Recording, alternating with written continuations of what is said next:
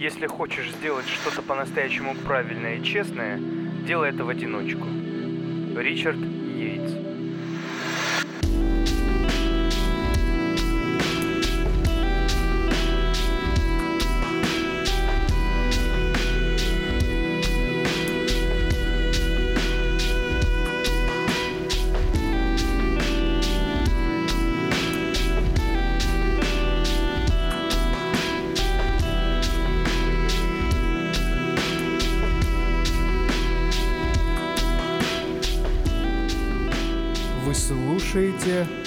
«Пока подкаст».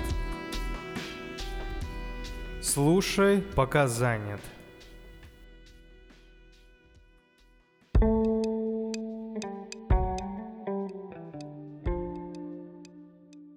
Всем привет, это «Пока подкаст». А, сегодня у меня гость.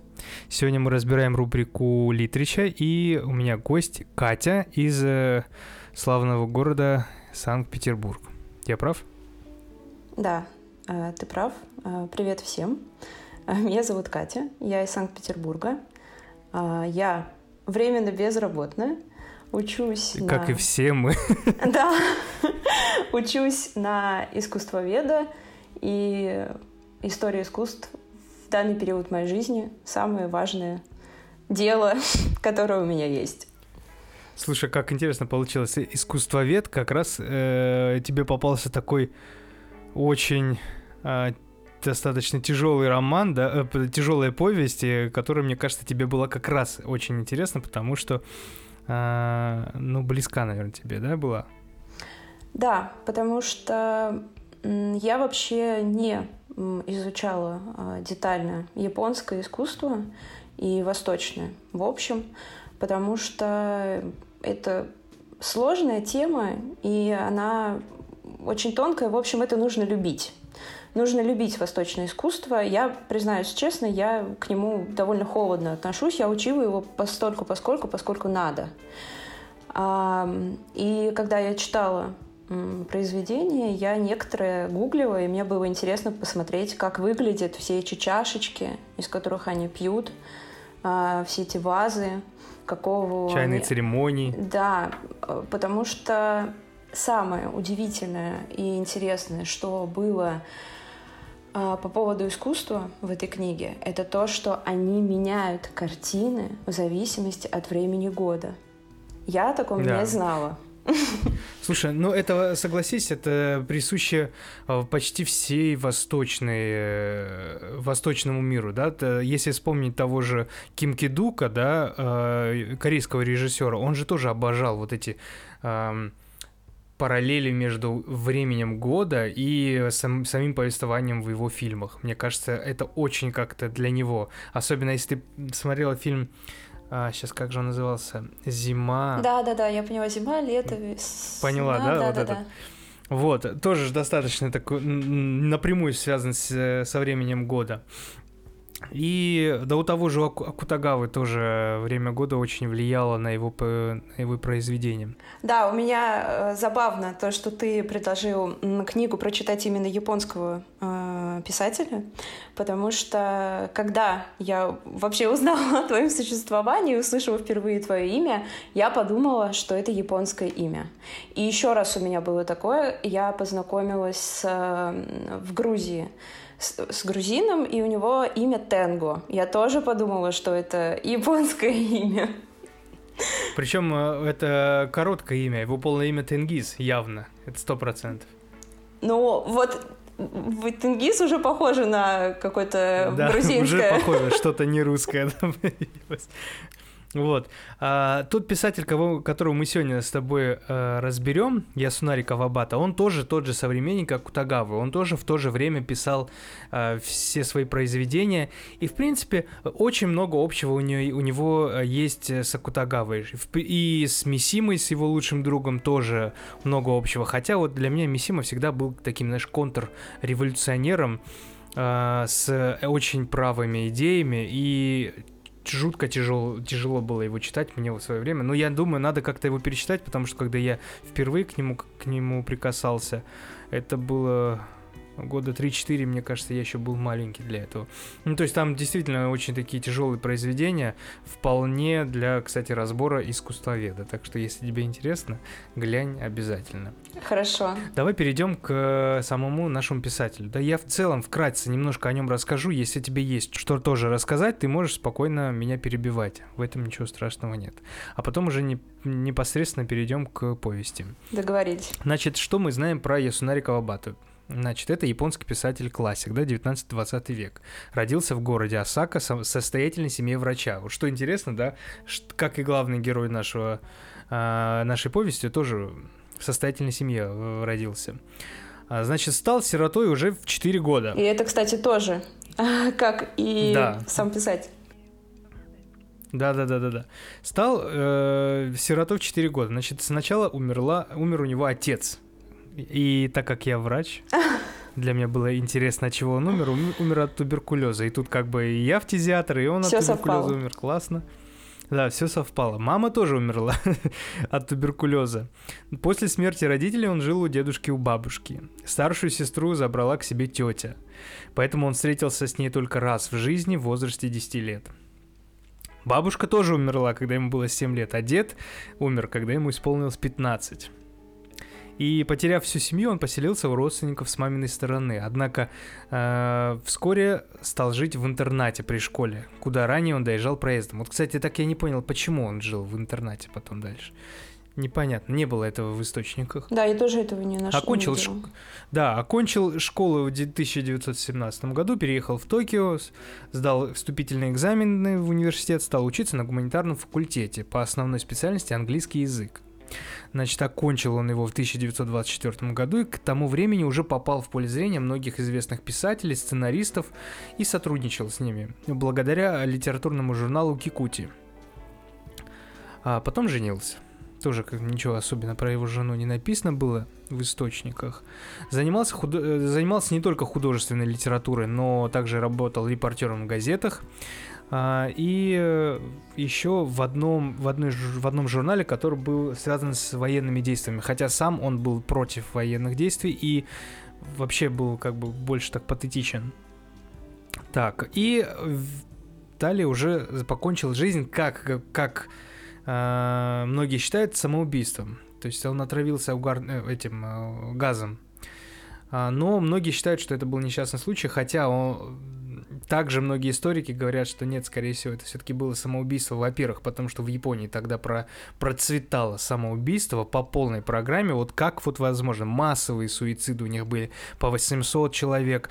Кстати, не так давно, э, где-то, ну для нас это относительно недавно, где-то, ну, лет, может быть, около 100 назад э, было тоже массовое самоубийство, более двух двух с половиной тысяч людей э, единомоментно покончили жизнь самоубийством. У них такая вот традиция, у них такой э, культ, что э, если умирать, то вместе веселее. вот, тоже это интересно для японской культуры. Вот, и многие историки сходили мнению по, к тому, что э, после того, как умер его близкий друг, как раз вот Мисима, он э, был очень удручен этим и долгое время находился в каком-то таком депрессивном состоянии. Более ста дней он вообще плохо спал, ему снились кошмары. И некоторым своим друзьям он передавал, что э, такое ощущение, что я скоро умру. И потом было даже, как он одному человеку сказал, что вот лучше бы сейчас вот мой самолет разбился. Ну, что-то вот в этом роде. То есть был достаточно таким японским, как что ни на есть, прям настоящая Япония была во мне, в нем. А об этом я говорил уже в подкасте про Кутагаву тоже. Так что кому интересно по, по поводу японской, э, японских тонко чувствующих писателей, пожалуйста, прошу в предыдущий подкаст. Ну, в целом, вот что мы уже знаем. Что ты хочешь дополнить меня чем? Я хочу добавить, что произведение, которое мы будем обсуждать, «Тысячекрылый журавль», э, и я нашла второй его перевод «Тысяча журавлей», э, и нашла, что обозначает «Тысяча журавлей» в японской культуре. Она очень часто... Вот, я, кстати, не нашел, говори. Очень часто появляется на предметах одежды новобрачных, и вообще это как пожелание хорошей жизни, счастья. Да ладно. Да, И Слушай, ну тогда-то у нас, получается, и сходится. там все... Потому что, ну, я, я изначально не понимал. Ну вот он увидел этот тысячекрылый журавль. Ну ладно, мы к этому придем потом дальше. Да, а, дальше к сюжету перейдем и обсудим это тысячекрылого журавля. А, итак, это произведение написано в 49-51 годах. И что самое интересное, в этот момент э, в Японии была оккупация союзными войсками 45-52. И в книге очень много упоминаний про войну, а, но война не является главным а, героем. И это к разговору о смерти. Меня вообще удивило э, то, как э, в книге смерть живет э, постоянно рядом с героями. Она постоянно является как бы участником их жизни, и они ее абсолютно не боятся. То есть для них реально смерть — это часть жизни. То есть они рассказывают, что в какой-то момент там э, падали бомбы, в какой-то момент мимо проходят э, американские э, суда, и есть ощущение, что их это практически не трогает, потому что смерть это нормально. Кать, ты попала прям вот в точку. На самом деле, я, э, извини, что перебил, на самом деле так и есть. На самом деле для них смерть это очень э, важная и гордая штука. То есть ты должен умереть достойно. То есть я даже не удивлюсь, если они умирая смотрели, как они выглядят внешне. То есть одеты, правильные ли у него туфли, хорошие или нет. Смерть всегда была рядом с ними, если можно так сказать. Ну, грубое повествование, если есть, э, там смерть, вот именно как вот в нашем произведении, она вот рядом рядом ходит, ну, о ней особо ничего не говорится. Но если это какая-то новелла, то я прям тебе гарантирую, там смерть не просто ходит, там смерть дружит с главным героем и ментально с ним общается. Да, и это у них еще очень важно. есть еще одна вещь, которая кажется, что для них абсолютно нормально, а, помимо смерти. Большую часть времени, пока я читала произведение, я удивлялась тому, насколько нормально считается измена. То есть для европейского человека, для христианина, э, для такой христианской европейской культуры это очень странно, что жена знает, что там муж как бы ей изменял, но она дальше продолжает с этим жить, и никого это, собственно, не трогает. И причем это даже является какой-то нормой, а, что там любовница или какая-то женщина, с которой он мог сожительствовать в этот же момент, могла прийти к ним в дом. Ну, о чем мы дальше с тобой будем говорить. И, собственно, на этом а, завязан сюжет. А, если коротко его рассказать, то у нас есть... Да, давай перейдем непосредственно к э, повествованию и сюжету. Но мы с тобой читали, мы понимаем, что там вот если вот всем выжить, выжить, да, сюжет реально поместится вот в один абзац. Вот, поэтому э, давай, вот как вот ты считаешь э, э, лучше рассказать? Расскажи нам сюжет. А, мой абзац сюжета. Итак, у нас есть главный герой. А, его зовут Кикудзи. А, его, ему, наверное, около 25 лет. Он живет в пригороде Токио, в своем большом доме. У него нет матери и отца, они умерли. Он ходит на службу и домой. Больше он, в принципе, никуда не ходит, ничего больше не делает. Кроме этого, а, Кикудзи вступает в связь с, с любовницей своего отца, а потом в связь его дочерью с его дочерью, а, и еще с одной девушкой, которая в итоге тоже важный персонаж, а, Юкика Инамура. И вот у него есть три женщины, с которыми у него есть какие-то отношения. И еще есть еще одна женщина, которую зовут Тикако. Это очень странный персонаж, из-за которого у меня было очень много вопросов. Это тоже любовница его отца, умершего, а, но она выступает в роли человека, который постоянно, а, если так можно выразиться, заботится о Кикудзе. А, если честно, она ему постоянно насаждает. и мешает жить. Как мне показалось. Ну, в общем, в этом весь сюжет. Он постоянно общается с этими женщинами, и что-то из-за этого внутри него происходит. Потому что повествование ведется от первого лица. А, ну, я думаю, стоит отметить, что э, первая женщина, которая, наверное, больше всего зацепила, это была О, э, как ее звали, О Тасан, то есть э, бывшая любовница его отца, да? Да. Вот, она была взрослой женщиной, и она, наверное, вот, не знаю, у меня осталось впечатление от этого от этой женщины, что она была все-таки основополагающей любовной части его. То есть она больше всех его зацепила. И вот, э, стоит отметить, что она потом покончила жизнь самоубийством, после чего он перешел на ее дочь. После этого, когда и, и эта дочь, я забыл, как ее зовут, господи, Фумика. Фумико. Да, когда эта Фумика исчезла, он перешел на ту девочку, которую изначально Тикака предлагала ему. Это Юкика. Господи. Вот. А, в итоге он остался с ней, но так он э, не, остался, не оказался счастливым, да, в итоге. Они хоть и поженились вместе с Юкика, э, начали жить вместе, но такового счастья он не, не обрел все время пытаясь вернуться назад. То к, э, к э, Ото-сан, когда он встречался с Фумика, то к Фумика, когда он теперь живет с Юкика. Да, есть ощущение, что этому герою, э, как будто автором дана задача не быть счастливым ни в коем случае. Тебе не показалось, что все, к чему прикасается Такика, Тикака, а, она портит? Это та женщина с этим огромным пятном на груди, из-за чего она не вышла замуж, да. из-за чего у нее, э, ну, она вот обрела себя, обре, э, обрем, обременила себя на одиночество долгое. Да, и стоит отметить, что именно с этого начинается произведение, что Кикудзи описывает, как э, в детстве он вместе с отцом приходит в гости к Тикако, и там потрясающее описание того, как Тикака сидит на полу, скрестив ноги, у нее распахнуто кимоно, и видно, что у нее э, внизу груди и дальше на живот идет большое пятно, родимое пятно. И она в этот момент сидит и стрижет ногти на ногах.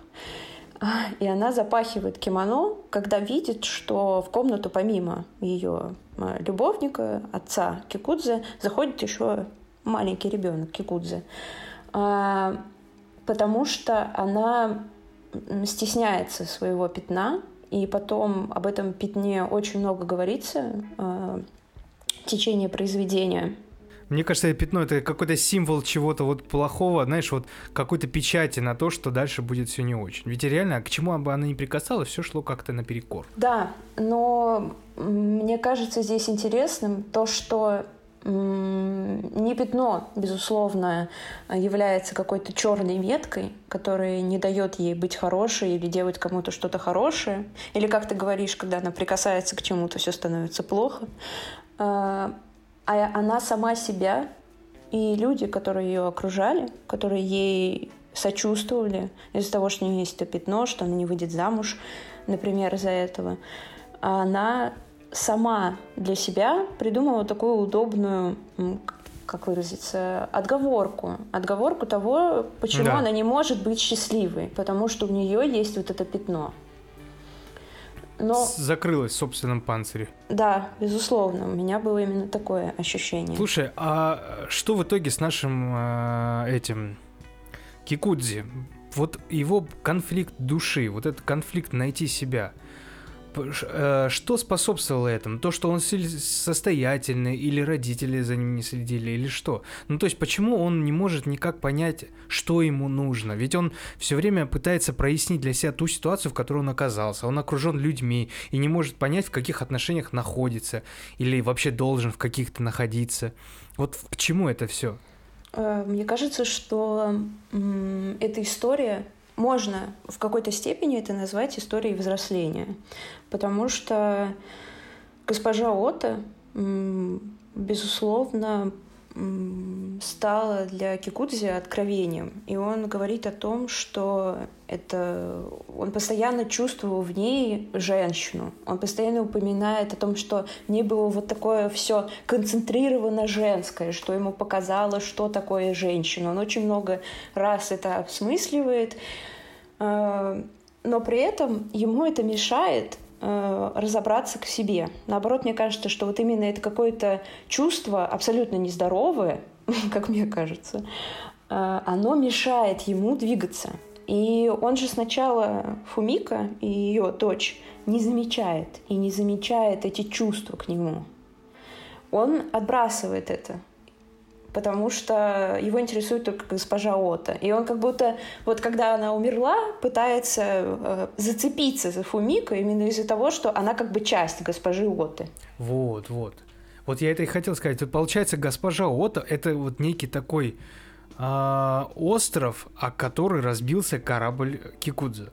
То есть все, вот после этого все пошло не так. Представим, давай допустим так, что если бы не было этой госпожи Ота, он бы спокойно, наверное, женился с самого начала на Юкика.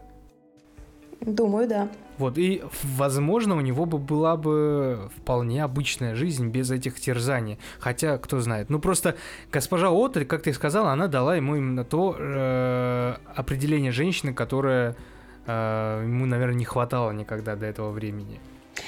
И самое интересное, что там еще есть удивительная сцена в самом конце э, про то, как он теперь, после того, как он познал женщину, и в физическом смысле, и в моральном, он никак не может подступиться к своей э, новоиспеченной жене Юкика. Э, потому что ему кажется, что он ее этим обезобразит. И вообще для меня это было довольно странное такой вот этот момент, что он постоянно переживает, что он обезобразит Юкика тем, что госпожа Отто а, была так важна для него и до сих пор остается важной. Потому что, наверное, он должен был не жениться на ней, раз у него есть такая внутренняя проблема, такой барьер, но да, при этом он все равно женится на ней, Э, и дальше вот эти его муки описываются. И там еще есть очень интересный момент, когда к ним должен прийти в гости э, папа э, Юкика. Она от... Нет, она отправляет письмо своему отцу, что она не хочет видеть в гостях своих родственников, ну, потому что они молодожены, потому что они хотят побыть вместе. И Кикудзи начинает думать, что Юкика не хочет, чтобы отец приходил в гости, потому что они по-настоящему не стали мужем и женой. То есть у них не было вот этой первой брачной ночи. И вот это тоже для меня было странно.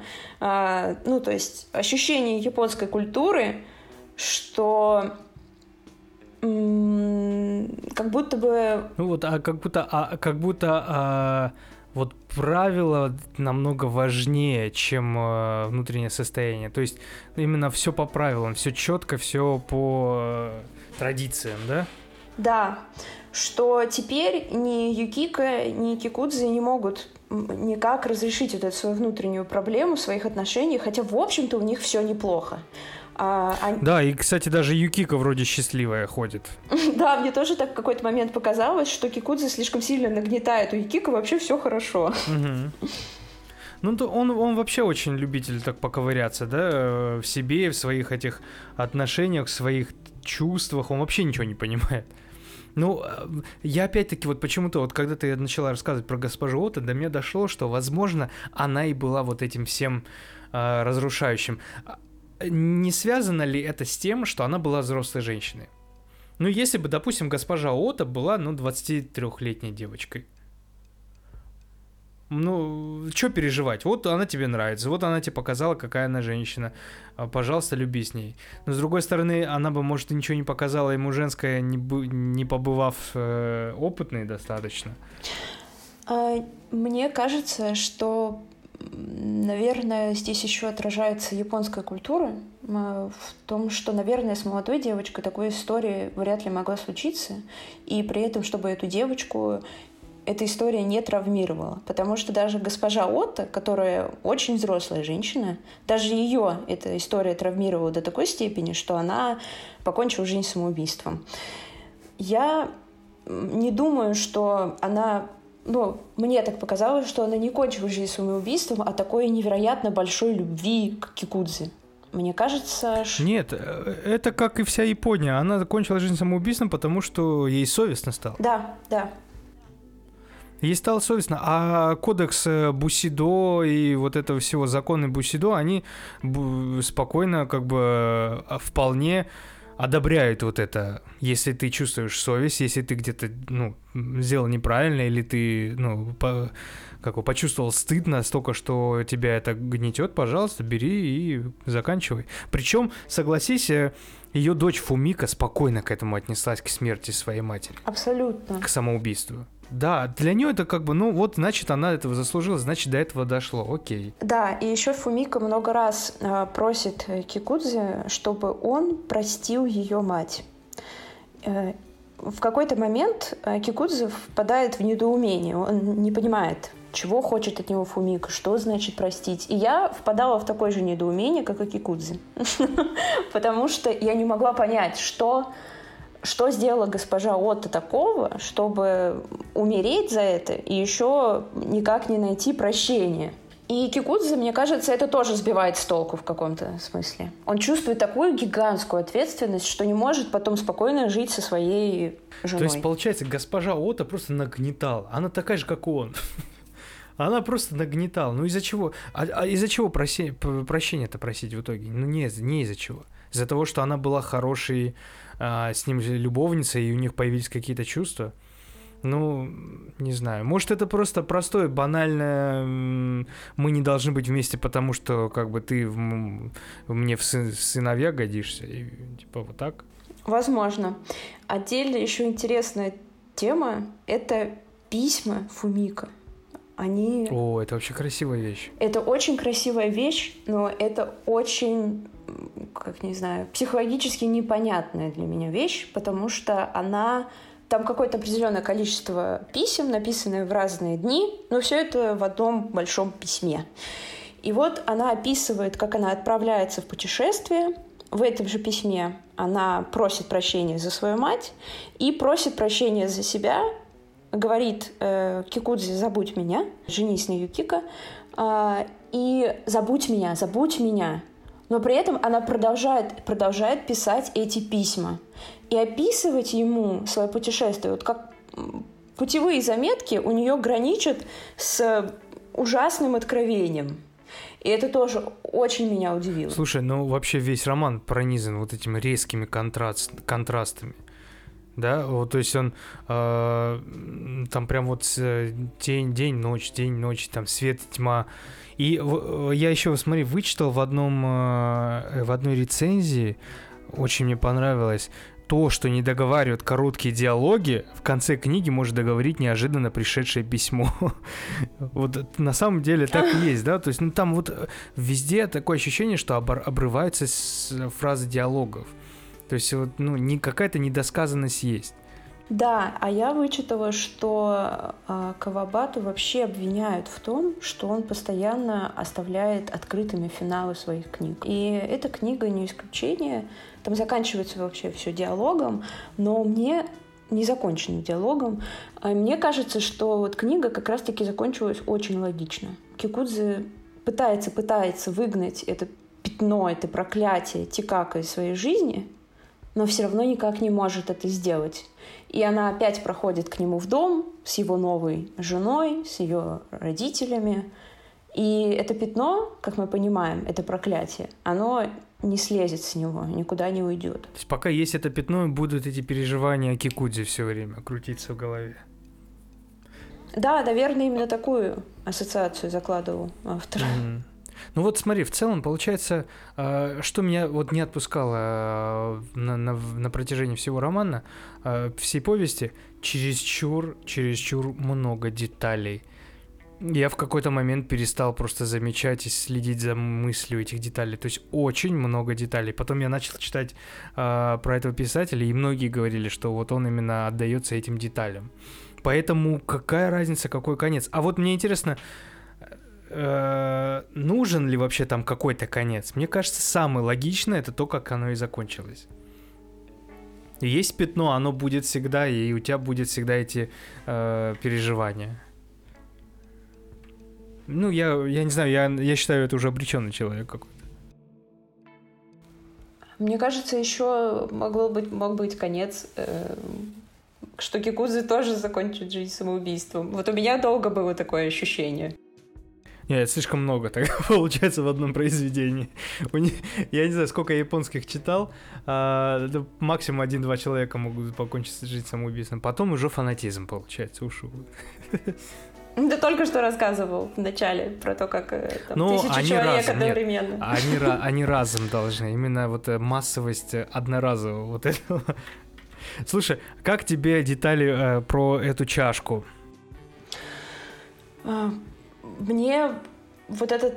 Ты говоришь, что тебе про детали в какой-то момент становилось скучно, много тяжело, этих деталей. Да. Тяжело. Это тяжело, но мне наоборот было это даже интереснее читать, чем какие-то ужасные истерические приступы госпожи Ота. Там есть момент, когда она приходит к Кикудзе э, перед тем, как покончить жизнь самоубийством. Какой-то последний раз она к нему приходит, и там ужасающая просто сцена, как она там ползает по полу. Да, да, на коленях там что-то. Да, кидается к нему, пытается что-то объяснить, и ну, я уже начинаю понимать, что у нее, грубо говоря, едет крыша. И этот человек уже не здоров, и непонятно, как Кикудзе действовать в этой ситуации. Там просто становится страшно. И он в какой-то момент начинает ее душить. И мне кажется, это очень ну, логичная реакция, потому что мне бы тоже стало страшно, если бы ко мне пришла такая женщина и начала что-то там умолять, кричать. Поэтому Наверное, вот все эти детали, вот эта чашка, которая там постоянно описывается, где отпечаток от губной помады госпожи Оты. Да, да, да, да, да.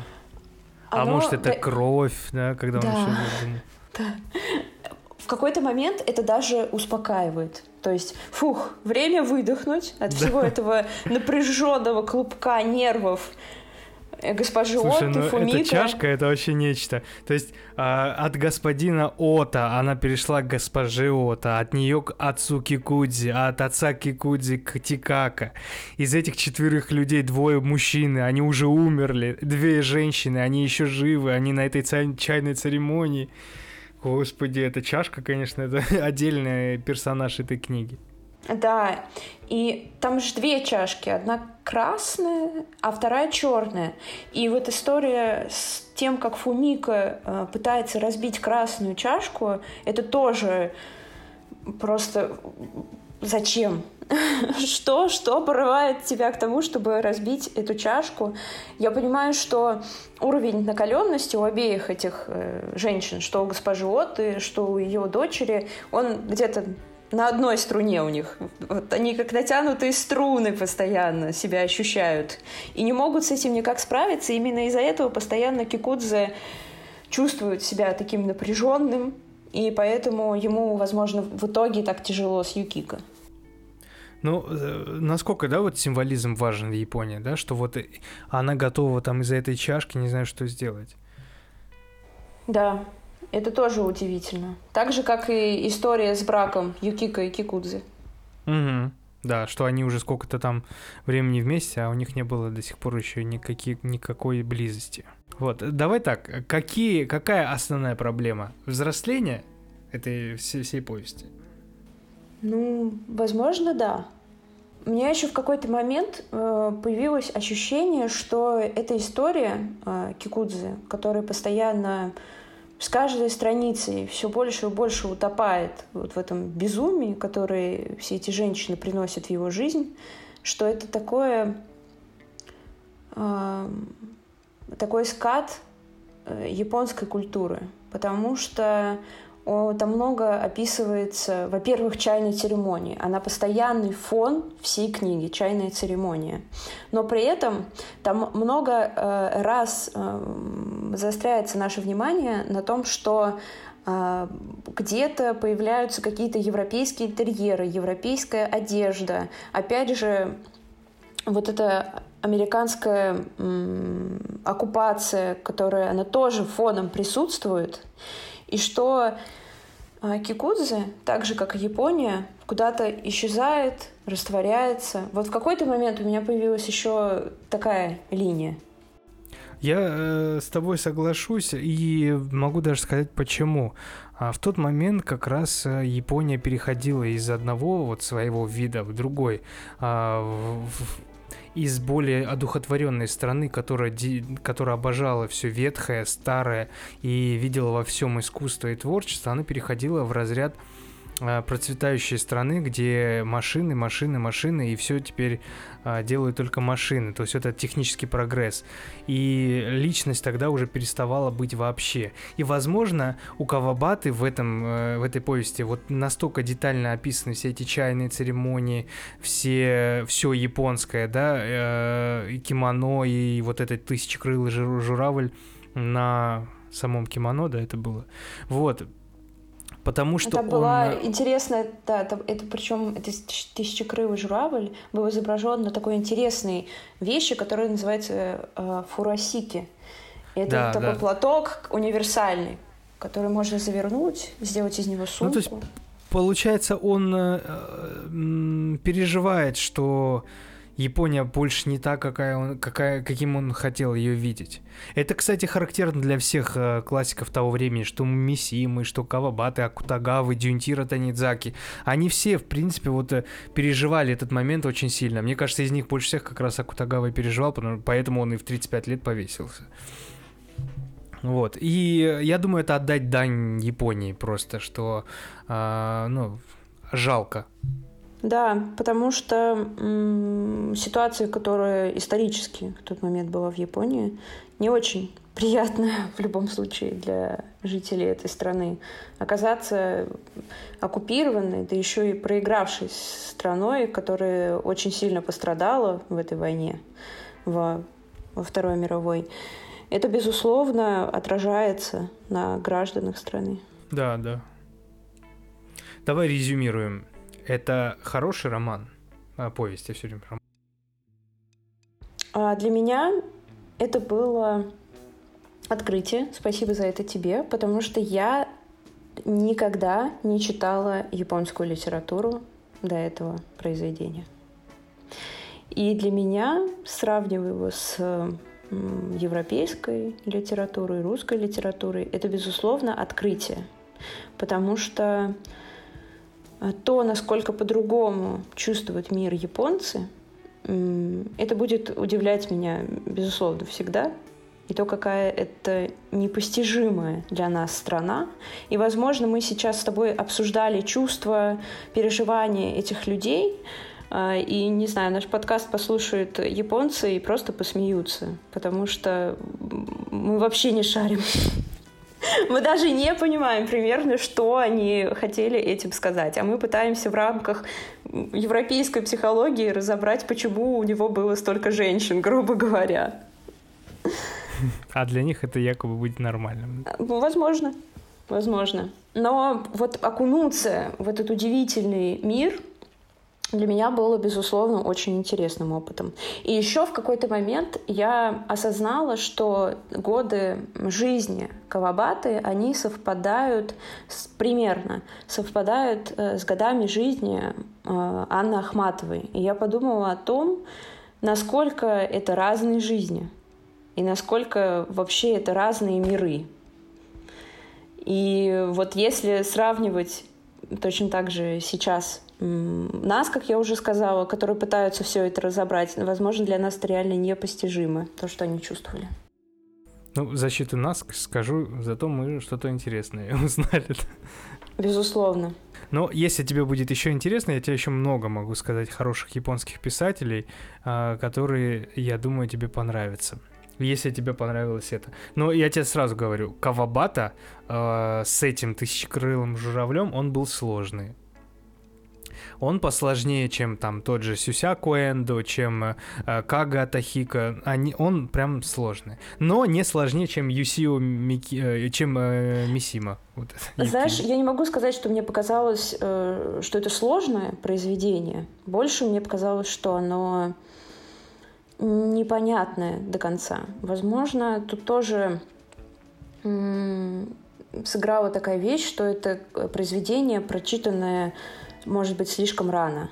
Потому что мне как-то сложно было вот сложить все эти картинки одновременно вместе, и переживания Кикудзы, и переживания госпожи Отты, и переживания Фумика, и какая-то странная, странное равнодушие Юкика ко всему происходящему.